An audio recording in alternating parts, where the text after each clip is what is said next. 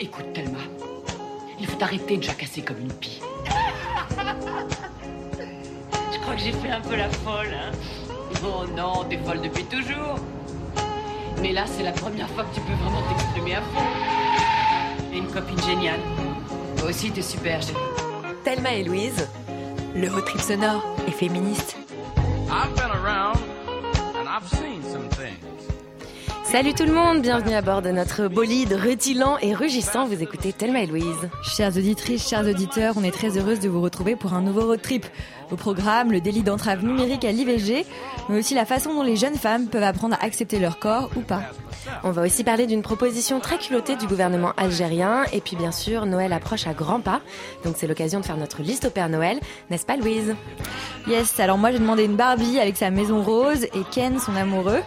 bon allez, on arrête les bêtises. En voiture, c'est parti pour 30 minutes, légère et engagée.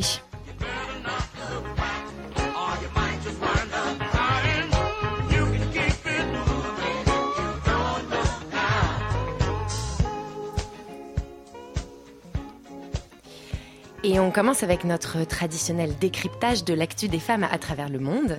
Alors pour ceux qui nous rejoignent en cours de route, je rappelle que Louise et moi-même remettons à chaque émission un beauvoir pour récompenser une initiative qui nous plaît et qui incarne pour nous un pas en avant vers l'égalité des sexes.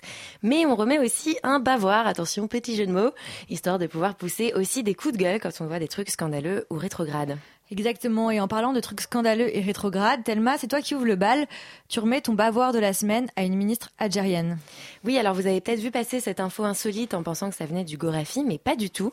C'est très sérieux. En Algérie, Mounia Meslem, qui est ministre de la Solidarité nationale, de la famille et de la condition de la femme, vient de faire une proposition complètement hallucinante pour renflouer les caisses de l'État. Et c'est vrai qu'en ce moment, l'État algérien est en pleine crise à cause de la chute des prix du pétrole. Il a perdu presque les trois quarts de ses revenus pétroliers en deux ans. Voilà, c'est énorme et donc forcément la question se pose de comment compenser, compenser ces pertes colossales. Et cette grande dame, hein, Mounia Meslem, a eu une idée formidable. Les femmes qui sont des cadres de la fonction publique et qui sont mariées pourraient renoncer à leur salaire et le rendre à l'État. Bah oui, puisqu'elles ont un mari pour les entretenir. Elle a déclaré texto, il est clair que ce n'est pas ce salaire qui nous fait vivre, il y a nos maris qui s'occupent de nous. Mais alors ça, ça n'a pas plu du tout, et les Algériens se sont indignés sur les réseaux sociaux. Ouais, les gens étaient quand même atterrés de voir que leur ministre avait une telle méconnaissance des réalités économiques du pays, parce que c'est vrai qu'en Algérie, il y a quand même beaucoup de femmes qui font vivre leur famille, comme partout, et en plus, elle est quand même ministre de la condition féminine. Donc, euh, allô? Et elle sort ça sans sourciller. Voilà, donc euh, je voulais remettre mon, mon bavoir, un gros gros bavoir, à Mounia Meslem. Et, euh, toi, Louise, c'est quoi ton coup de gueule de la semaine? Alors moi, c'est en France que ça se passe. Euh, Mon bavoir revient à des associations censées écouter les femmes qui veulent avorter. Mais en fait, ces assos font tout le contraire. À travers leur discours, elles essaient de convaincre les femmes qu'en choisissant l'avortement, elles font le mauvais choix. Alors quand vous appelez ces numéros, et j'en ai fait l'expérience moi-même au cours d'un reportage, la personne au bout du fil vous demande de raconter votre vécu. Puis si vous expliquez que vous n'avez pas envie d'avoir un enfant et que d'une certaine manière votre choix est déjà fait, la discussion se tend. Alors on ne vous dit pas explicitement n'avortez pas, mais on tente de vous culpabiliser et d'une certaine manière de vous faire comprendre que vous n'avez pas assez bien réfléchi. Alors la personne au bout du fil vous répond avec des phrases du type Avez-vous bien sondé votre corps? Est-ce que vous vous êtes plongé à l'intérieur de vous-même? Oui, c'est un peu mystique. Ouais, et des phrases qui peuvent parfois vous faire culpabiliser si vous n'êtes pas sûr de vous-même.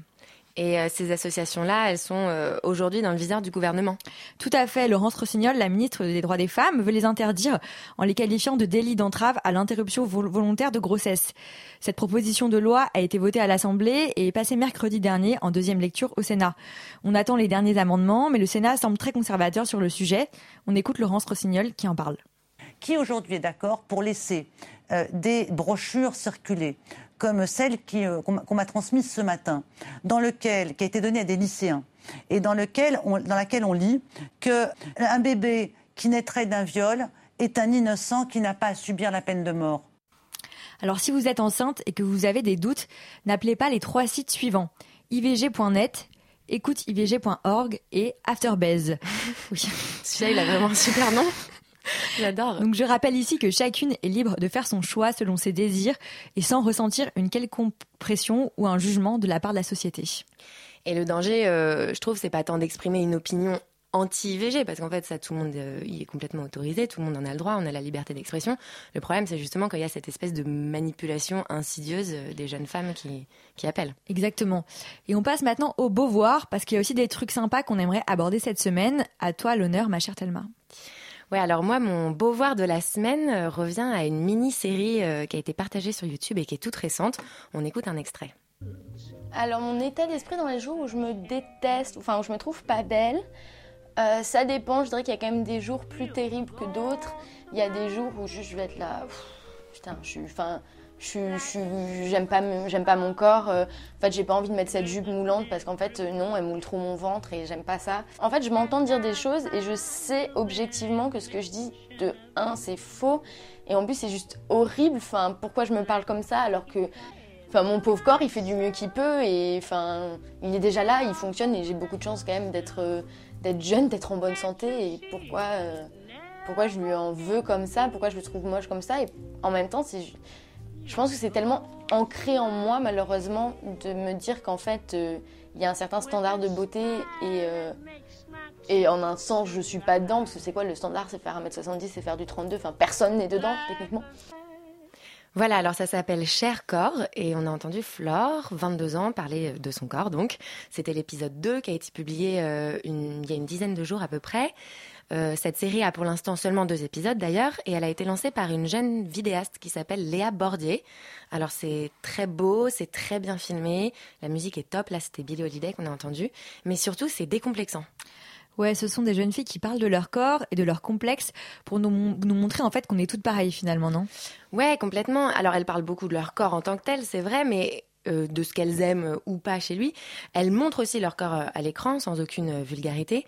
Mais ce qui est intéressant aussi, c'est que comme dans l'extrait qu'on vient d'entendre, il y a une réflexion sur la façon dont la société qui nous entoure et les gens qu'on fréquente vont justement influencer en mal ou en bien, nos complexes.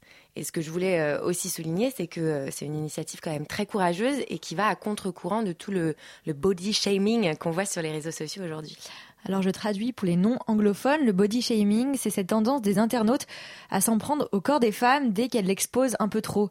Trop grosse, trop maigre, trop petite, la peau pas assez lisse. Ouais, à ce niveau-là, Internet a complètement décomplexé une parole très complexante justement, ce qui fragilise d'autant plus les jeunes filles, notamment euh, vers la puberté. Et c'est pour ça que les initiatives comme Cher Corps, je pense, sont très importantes.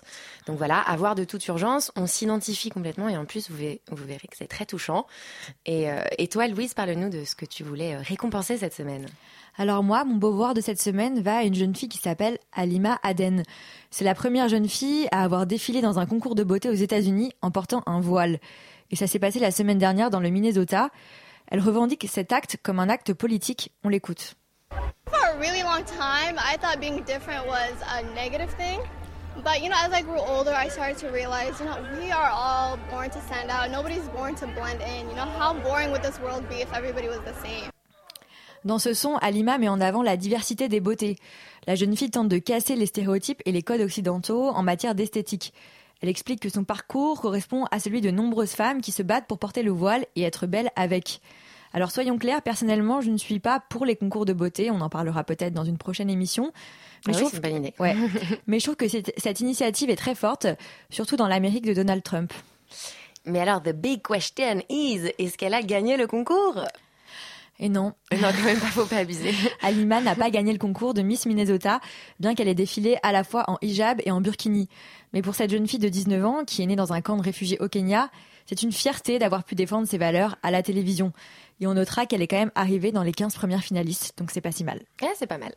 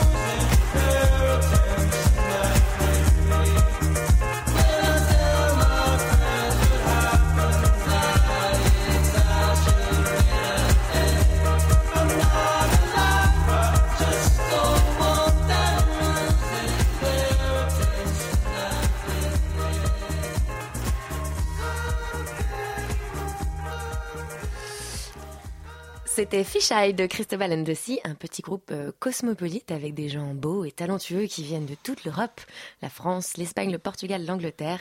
Une pop un peu perchée et très rafraîchissante. Louise et moi, on est des grandes fans. Thelma et Louise, c'est aussi un podcast. Sur radiocampusparis.org. Et après cette interlude musicale, on passe à notre prochaine escale pleine de sensualité, la femme du jour. Et c'est toi, Louise, qui nous la présente cette semaine. Oui, alors j'ai choisi de vous présenter une écrivaine, Nina Bouraoui. Nina Bouraoui est française, mais elle est née en Algérie, un pays qui marque son enfance et son écriture. Ses romans parlent d'amour, de relations secrètes et de douleur, comme en témoigne son dernier opus, Beau Rivage, sorti en août dernier aux éditions Jean-Claude Lattès. Alors c'est une histoire simple, universelle. Après huit ans d'amour, Adrienne quitte A pour une autre femme. Beau Rivage est la, radiographie de cette séparation. L'auteur place le temps, la temporalité au cœur de ce chagrin d'amour. On l'écoute. Ce qui est très important dans un chagrin d'amour, c'est le rapport à la temporalité. Euh, il est totalement explosé. Chaque seconde, chaque minute est consacrée au chagrin, mais aussi aux antagonistes, parce que dans un chagrin d'amour, il y a toujours une troisième personne. Quand même, souvent. Même si souvent elle est invisible, on la cache, mais elle finit toujours par ressortir. Et Beau Rivage, c'est aussi l'histoire d'une obsession, parce que le personnage A est quitté par Adriane au bout de 8 ans pour une autre femme qui, elle, va tenir un blog et qui va persécuter euh, notre héroïne. Euh, bien sûr que tout est inventé, mais tout existe euh, d'une certaine manière. On sait qu'avec les réseaux sociaux aujourd'hui, on n'a plus du tout le droit à la tranquillité, on n'a plus du tout le droit aux larmes silencieuses. Tout est partagé, tout est relayé. Et ce qui m'a donné envie de vous en parler, c'est que la narratrice du roman, celle qui perd l'être aimé, est une voix, une voix de radio. Le chagrin l'empêche de faire son travail car de nombreuses émotions passent par la voix et face à la douleur, elle n'y arrive plus. Mais paradoxalement, sa voix est un refuge qui lui permet aussi de se tenir éloignée du monde et donc de son chagrin. Et Nina Bouraoui, elle n'en est pas à son coup d'essai hein, puisqu'elle a déjà beaucoup écrit. Oui, alors pour la littérature et aussi pour le théâtre. Elle publie son premier roman en 1991 chez Gallimard, La Voyeuse interdite, qui évoque l'histoire d'une jeune fille à la recherche de son identité dans les rues d'Alger. Et l'œuvre de Nina Bouraoui est faite de déchirements, peut-être en écho à sa vie personnelle. Au début des années 80, sa famille quitte l'Algérie et les rivages de la Méditerranée, et son écriture est marquée par cet événement comme elle l'écrit. Je ne sais pas ce qui constitue une identité. Je ne sais pas ce qui fait que nous appartenons à une terre plutôt qu'à une autre. Je ne sais pas s'il faut, s'il faut choisir. Je ne sais pas ce que signifie une patrie. Ma grand-mère disait que j'avais une partie de mon corps française et une partie algérienne. Ma part algérienne regardera toujours ma part française. Ma part française se nourrira toujours de ma part algérienne. C'est un miroir à deux faces. Ce ne, ce ne seront jamais deux lumières ennemies, mais deux contrastes qui, avec le temps, se mélangent et tirent vers le bleu. Donc, comme vous le voyez, une plume douce et mélancolique que je vous conseille d'offrir pour Noël. Merci Louis, c'est une très bonne idée euh, de cadeau.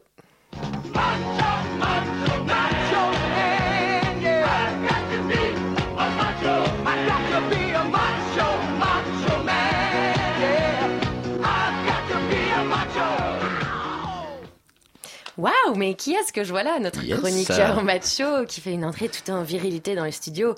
Il se déplace vers nous de liane en liane, vers Tarzan, comme Tarzan, un vrai mâle primaire comme on les aime. Coucou Mathieu, alors je crois aujourd'hui que tu vas nous parler d'une étude, l'étude PSA ou PISA, je ne sais pas. Tout à fait. Euh, aujourd'hui, euh, je vais dire pour changer, je vais vous parler de ma fille. Car oui, j'ai elle.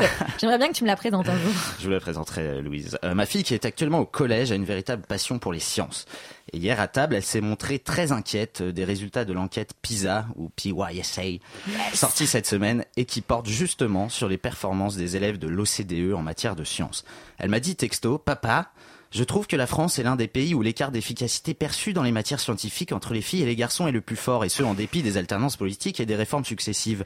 Quand on sait que l'écart d'efficacité perçu en sciences entre les sexes est corrélé à l'écart de performance en sciences entre les sexes, que faire pour combler le fossé qui se creuse chaque année entre garçons et filles? Papa, j'ai peur pour mon avenir, papa. Elle est Alors là, je lui dis, euh, je lui dis, je lui dis de baisser d'un ton quand même. Hein. On n'insulte pas son père à table comme ça. C'est toi l'efficacité perçue. Ce sur quoi ma fille s'est mise à pleurer. J'ai ordonné à ma femme de la fermer en pointant mon doigt sur elle comme ça là. Puis je me suis rappelé que ma femme était partie depuis ah. au moins deux ans. J'ai donc lu les résultats de l'enquête PISA pour apporter un peu de sérénité à la situation. Et ils sont effectivement édifiants. L'OCDE explique qu'en France, lorsqu'il s'agit des sciences, il existe, je cite, un fossé important entre les garçons et les filles en matière d'efficacité perçue, c'est-à-dire en matière de confiance en soi. Et ce manque de confiance en soi, qui peut être dû au retour négatif des enseignants, des camarades ou des parents, est directement lié au manque de performance. En somme, si on est une fille et que notre professeur de maths est un peu sexiste, on a plus de chances de rater sa vie. Il fallait donc rassurer ma fille, qui, elle, y croit encore à son potentiel dans le milieu scientifique, et Dieu sait qu'un jeune qui croit en l'avenir, c'est rare. Je lui ai dit qu'il ne fallait plus qu'elle y pense, et que si un petit camarade lui disait qu'elle était nulle en maths parce que c'est une fille, j'irais personnellement lui exploser toutes ses dents devant elle, afin qu'elle puisse faire des divisions avec. Voyant qu'elle était toujours inquiète, manifestement, je lui ai proposé de l'aider ici, à la maison, à progresser dans ce qu'elle aime, car je ferai tout pour qu'elle réussisse. Et c'est ainsi que ma fille a découvert, a découvert la passionnante microbiologie de la vaisselle sale et la foisonnante théorie des cordes à étendre le linge. Car voyez-vous, Thelma et Louise, deux ans sans femme à la maison, je peux vous dire qu'elle a, que ma fille a beaucoup, beaucoup à apprendre. C'est une belle, euh, une belle chute, une belle morale de l'histoire. D'accord. En fait, tu souffres parce que ta femme t'a quitté. Enfin, dis la Ouais, vérité là. ça. Assume. C'est que tu veux t'allonger sur le Chérie, divan, reviens, euh, putain. pour qu'on en parle. Non, mais ouais, c'est c'est une étude qui est super, euh, qui est super inquiétante euh, pour les inégalités dans la dans l'école française et sociale et euh, et entre les, les petits garçons et les petites filles. Du Bah, en fait, c'est- c'est plus, c'est plus social. hein, Ouais, en fait, à la base, c'est dans, c'est- dans l'étude. C'est ce que souligne l'étude. Ouais, Mais c'est vrai qu'il y a quand même, euh, et depuis euh, plusieurs années, euh, parce que du coup c'est tous les ans, je crois, le, le, Ouais. le rapport PISA. euh, depuis plusieurs années, on voit quand même que qu'il y a une inégalité aussi entre les garçons et les filles, Mm. et qui est due à ce manque de confiance, qui est quand même euh, qui est quand même difficilement explicable parce que les filles sont quand même réputées être des très bonnes élèves dans, dans plein de matières et souvent c'est un manque de confiance qui est pas vraiment fondé en fait. Alors, et imaginez, si vous êtes une fille et que vous êtes au bas de l'échelle sociale, alors là, vous- Mm. pour Zéro l'étude- chance. Pour l'étude, vous avez zéro chance. Mm. Parce que l'étude souligne bien quand même que la mobilité sociale est extrêmement réduite en France. Mm. On Et est on- un des pays où la mobilité est, le plus, est la plus faible en fait. Et on voit, enfin, dans l'étude là, dans le PISA euh, sur les résultats qui, qui était en 2015, du coup, euh, qui est sorti euh, en début de semaine, ils mettent que, en gros, il y a toujours des grosses disparités en, en mathématiques et en français, mais que l'écart entre garçons et filles tend à se réduire. Et Mm. on est plutôt un bon élève, considéré comme un bon élève de l'OCDE. Je crois qu'il y a, il y a maintenant euh, l'écart en maths, par exemple, entre garçons et filles. Il s'est réduit énormément par rapport à l'année 2003. Au niveau des notes, tu veux dire, des Au résultats? niveau des performances. de performance. C'est de, il y a un écart de 6 Mhm. points. Alors après, c'est plein de mesures, etc. Ouais. Et en français, ça reste toujours les filles qui ont d'excellentes, euh, enfin, qui sont toujours plus fortes que les, que les garçons. Parce qu'elles lisent plus, je crois. Alors ça, je ne sais pas. J'ai Mais, lu qu'elle euh, qu'elle euh, qu'elle lisait plus, alors je sais plus exactement quels sont les chiffres, mais qu'elle lisait pour le plaisir, chose que les garçons euh, faisaient très peu. En même temps, je vais vous, je vais vous dire la vérité. Moi, j'ai vu euh, les exercices de l'enquête PISA. Personnellement, Ouais. j'aurais pas réussi. hein. Et ça, on a tous compris que c'était une littéraire, hein. Non, mais c'est c'est-à-dire normal. que j'ai rien compris. hein. Genre, les problèmes, ouf, c'était quand même Ouais, mais la, compliqué. et la question, c'est est-ce que, parce que du coup, il y a quand même des filles qui ont des bons résultats en maths, il faut le dire. Et euh, après, dans les choix de carrière, en fait, on retrouve pas, euh, si tu veux, la même proportion. Les filles qui ont, qui ont des bons résultats en maths vont quand même avoir tendance à choisir des carrières qui sont non scientifiques. Alors, pour quelle raison? Bah, On ne sait pas. Je, je- il me semble avoir lu aussi que les parents avaient tendance à moins encourager leurs filles à faire des carrières scientifiques et à plus encourager leurs fils. Donc il doit y avoir un petit peu de ça. Il y a peut-être les profs qui jouent, il y a peut-être bah, tout simplement euh, euh, ouais, le- le- Les amis, euh, l'auto-persuasion. ouais. Puis il y a euh, aussi les le fait amis. que euh, les sciences, enfin les maths en tout cas, et même la physique, sont quand même des matières qui développent la compétition et l'esprit de compétition et la Et tu dis que compétitivité. les femmes n'ont pas ça? Et non, mais justement, on pousse Bravo, les hommes. Non, non, mais c'est un constat. On pousse les hommes à aller vers la force, vers la compétition, alors qu'on pousse souvent les filles à aller vers la douceur, la gentillesse. Ouais, peut-être. Hmm. Peut-être que ça joue. Mais alors des maths gentils, est-ce que ce serait possible Des gentilles petites, euh, des gentils gentilles petits petites chiffres. divisions, des petits chiffres, des racines carrées. Allez, il faut, euh, il faut espérer ça du coup. C'est clair.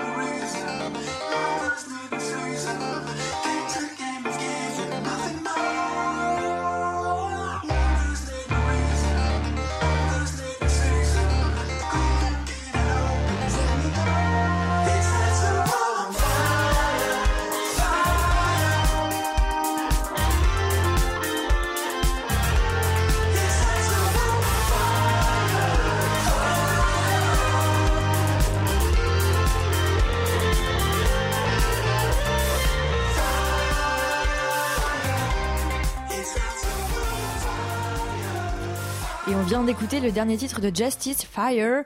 On aime surtout. Yeah. Accent, fire On aime surtout parce que figurez-vous que dans le clip, il y a la magnifique Suzanne Sarandon. Et oui, la magnifique Suzanne qui joue donc dans Thelma et Louise et, euh, et qui incarne Louise. Exactement, donc c'est moi. Qui est magnifique. c'est Super toi. sexy. Et qui est magnifique dans le clip et qui, est- je sais pas quel âge elle a, mais elle est juste magnifique. On peut être vieille et belle. hein. Oui, voilà, elle le prouve. Mon Dieu, que c'est beau. Ça, tu peux le dire. J'ai toujours voulu voyager, mais j'en ai jamais eu l'occasion. Tu l'as cette fois. Alors c'est dommage, on n'a pas encore de petit euh, jingle euh, Mère Grand vous souhaite de bonnes fêtes. Il faudrait songer à en faire un euh, avec euh, les fêtes de fin d'année qui approchent. Mais tout ça pour dire qu'on arrive dans la dernière partie de l'émission, le conseil de Mère Grand. Et aussi pour dire que bah, c'est bientôt Noël, ouais Et qu'est-ce que ça veut dire ça, ma chère Louise? Ah, ça veut dire qu'une question nous brûle les lèvres à tous. Est-ce qu'on peut encore offrir ça à sa petite nièce, sa petite sœur, sa petite fille, sans passer pour quelqu'un de super ringard et rétrograde J'adore Noël Vraiment Barbie, j'aime beaucoup. Quelle Barbie t'as eu toi? Diamant. Oh, Barbie diamant.